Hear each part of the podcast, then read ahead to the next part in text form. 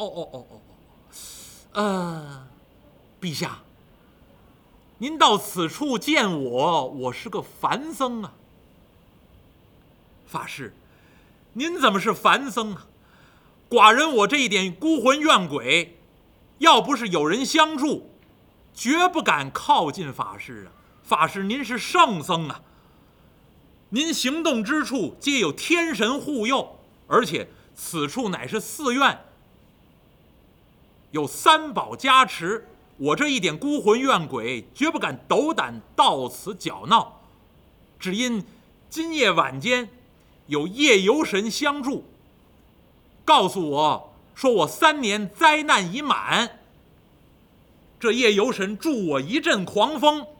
将我送到宝林寺内，而且夜游神告诉圣僧您的护法神，护法神才将我放到院中，我才敢站在您的房门前呢。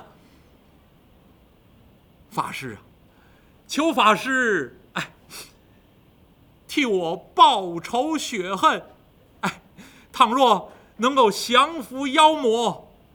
使国中人知道我的死处，寡人我千恩万谢，将来结草衔环，报答法师啊！这位乌鸡国的国王啊，哭诉了这么一番。您要看《西游记》原文，写了这么一句话：“结草衔环，报答法师的恩德。”说书人，唱戏的。唱曲的经常说这几句话，叫结草衔环，报答。可是呢，我发现很少有说书人解释什么叫结草衔环，是吧？今天是二零一五年最后一场，那要对得起来现场的观众，那很少有人解释的东西，鄙人要解释。什么叫结草衔环？您听唱戏老说这句话，您对我有恩，我将来结草衔环也要报答您。这是俩故事，结草和衔环是两回事儿。结草是什么时候事儿呢？这件事儿比较古老，您要看呢，回去查一本古籍，啊，也是历史书。这本书呢叫《左传》，记载的是什么？春秋时候的事儿，鲁国的纪年，按照鲁国的纪年排下来的。《左传》里面写了一件事儿，说鲁宣公十五年。您要看呢，回去查一查纪年呀。鲁宣公十五年，春秋时候是公元前五百九十四年。这一年的秋七月，秦国的桓公叫秦桓公，不是齐桓公啊。秦桓公派兵攻打晋国。秦军的首领这位将官呢，叫杜回。杜回呢，在那《左传》里面写：“秦之利人也。”不是利人啊，是利人，就是有力量的。那是秦国非常勇猛的一员武将，履历过人，杀伐骁勇。杜回率兵攻打晋国，那晋国派的将领是谁呢？魏武子之子，那姓魏，叫魏科。魏科带兵呢，带着晋军和秦国人打仗。按照常理，这个魏科呢？绝不是杜回的对手，这个对杜回啊，履历过人，而且当时的秦国已经开始骑马了，有骑兵了。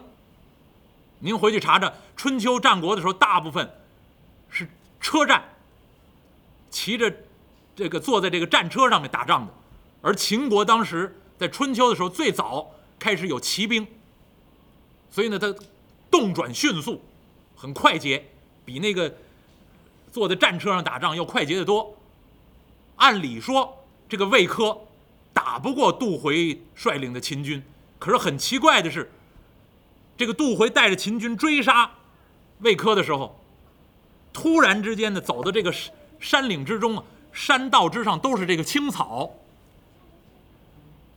按理说，这个青草很顺，骑着马呀，一趟就过去了，不会有什么。事儿，可是呢，这个杜回骑着马从这个山地这个草草场上这么一过，万没想到这个青草啊，暗中都打了结，就跟那绊马索呢相仿。你迈过一个，后面还有这一大片青草地，暗中都打了结，都打了扣。所以一个不小心，这杜回呢，马失前蹄，就被这个青草打的这个结就给绊倒了，栽倒在地。这个魏科呢，转回头来，反败为胜，把这杜回生擒活捉，大破秦军，获得胜利。那么获得胜利之后，当天晚上，这个魏科做了一个梦，梦见一老头儿。这老头儿呢，在梦中告诉魏科：“我报答您的恩德，我把那个青草都打的结。我为什么报答您的恩德呢？因为当初您救过我女儿的性命，我是她死去的父亲。”我暗中呢，打这个结，让您取得胜利，报答您的恩德。魏科一想，我救过他女儿的性命，一琢磨，我救过谁呀？这老头就说了：“当初您曾经啊，让一个您父亲的宠妾改嫁，那个就是我的女儿。”这魏科这才想起来，那怎么回事呢？他的父亲魏武子当初宠幸一个。应妾，哎，您看这个《芈月传》，您就看出来，芈月就是应妾，就是陪嫁。您要看《红楼梦》呢，平儿就属于应妾，就是陪房大丫头，随着王熙凤一块儿嫁到这个贾府之中。那那么这个当初魏武子娶妻也有陪嫁，陪嫁里面有个女子，那这个魏武子十分的宠爱，是个他是他的一个宠妾。而且这个魏武子跟自己的儿子魏科说：“这个将来我要是生了病或者一病不起死了，这个女这个女人啊，一定想着给她改嫁，嫁个好人家，别让她替我守寡。他也没有给我魏武子生下一儿半女。那，那么这是魏魏科听他父亲亲口说的。后来呢，这个魏武子呢真生了病了，病中呢又把自己的儿子叫到床头。”告诉魏科，将来我这个宠妾，你可想着给她改嫁，嫁个好人家。魏科就记住了。等到自己这父亲的这个病啊越来越沉重，越来越沉重，病入膏肓，奄奄一息，有点神志不清了。魏武子又把儿子叫到床前，叮嘱后事。等这回再把魏科叫到床前，这魏武子躺在床榻之上，有点昏迷。这个神志不清的状态之下，这魏武子就告诉魏科：“我那个宠妾，待我死后，让他陪葬，可不是陪嫁了。你让他给我陪葬，我要把他带到那一世去，我们还要在一起。我太喜欢他了，不要让他改嫁，让他殉葬。这是他父亲临终的遗言。可是魏武子。”病死之后，这个魏科没有按照父亲临终的遗言办，就把父亲生前宠爱的这名宠妾，这个应妾，没有生过儿子的这个这个宠妾嫁了，找了个好人家，任其改嫁。后来有些人不同意魏科的做法，说你怎么不能不遵守父亲的遗嘱呢？你父亲临终之前让你把这个女子殉葬的，你怎么让她改嫁了？这魏科一摆手，我遵从父亲神志清醒时候说的话，他已经病入膏肓，神志昏迷，说的是胡话。那他神志清醒的时候跟我说让这个女子改嫁，我就遵从他神志清醒时候说的那个语言。所以魏科当初做过这么一件事儿，等到。魏科和秦人打仗的时候，这个被改嫁的这个女子的父亲那点亡魂，在暗中把那个山坡上的草都打了结，暗中帮助魏科取得胜利，所以这叫结草，就是报恩呐。那那么这个故事记载在《左传》，这是公元前的故事，后边这个报恩的故事，另外一回事儿了，结草和衔环。这衔环是什么故事呢？是东汉时候的故事，公元后了。东汉时候有一个人姓杨，叫杨宝，这孩子呢，当初小时候九岁，那今天有不少小朋友，这故事听完了以后，特别有意义。当初这杨宝九岁，看见一只小鸟，这只小鸟呢，记载里面写黄雀，啊，啊，你也可以说是黄莺也之类的，那就是黄色的这么一鸟。这杨宝九岁的小孩看见这只黄雀了。这黄雀呢，落在地上，翅膀啊受了伤了。这个在座诸位可能尤其小朋友经常到大自然中去玩的话，经常会看到有些小动物受了伤了，那或者麻雀或者什么鸟受了伤了。那那当初东汉时候这杨宝就这样看见这黄色的小鸟翅膀上有伤，飞不起来了，在那地上挣扎。这杨宝把这鸟轻轻捧起来，带回家中，可没有虐待，千万不要有虐待。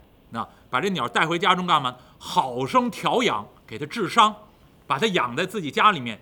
那这个鸟呢，每天只吃黄花，别的都不吃，什么肉虫子、面包虫一概不吃。这鸟吃素。那。你说这东西要吃素，就多少有点仙气儿，那是吧？他不吃血肉之食，所以每天这杨宝呢就摘这黄花儿回来喂这只黄雀。一连喂了三个月，翅膀的伤啊也好了，那这鸟能飞了。这这只鸟翅膀好了，每天飞回去，飞出去，那到晚上飞回来还停在这杨宝的家里面，然后这杨宝呢照样每天还是拿黄花喂它。又养了多长时间？又养了一年。这只鸟啊，振翅而飞，再飞走，不回来了，那再也没回来过。那等到若干年之后，这杨宝呢做了个梦，梦中啊就梦见一个穿黄衣服的小男孩儿小童子，手里面呢拿着一串儿什么东西呢？白玉环，羊脂美玉，一点瑕疵都没有，雕的玉环，四个一串儿这穿黄衣服的小童子提了这个白玉环呢，来到这杨宝的面前，把这白玉环交给杨宝，就告诉杨宝：“我是西王母的使者，当初受伤，蒙君搭救。”无以为报，以此白玉环相赠。这四枚白玉环我送给你，将来呢，我保你四世三公，你的子孙四辈儿都能做到三公之位，而且都是清廉如同白玉，一点瑕疵都没有的上好的美玉。那么这位所谓的西王母的这位使者。穿黄衣的小童就是当年那只黄雀，到现在衔环而至，来报答杨宝之恩，所以凑在一起结草衔环都是报恩的意思。但是这四枚白玉环，杨宝拿到手中，那如果您要看这故事，后来杨宝之子叫杨震，杨震之子叫杨炳。杨炳之子叫杨次，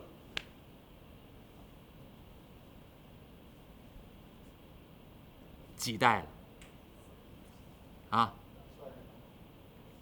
不算杨宝，三代了吧？再说一位杨次之子，诸位了不起了，就是这四世三公最后一位，叫杨彪。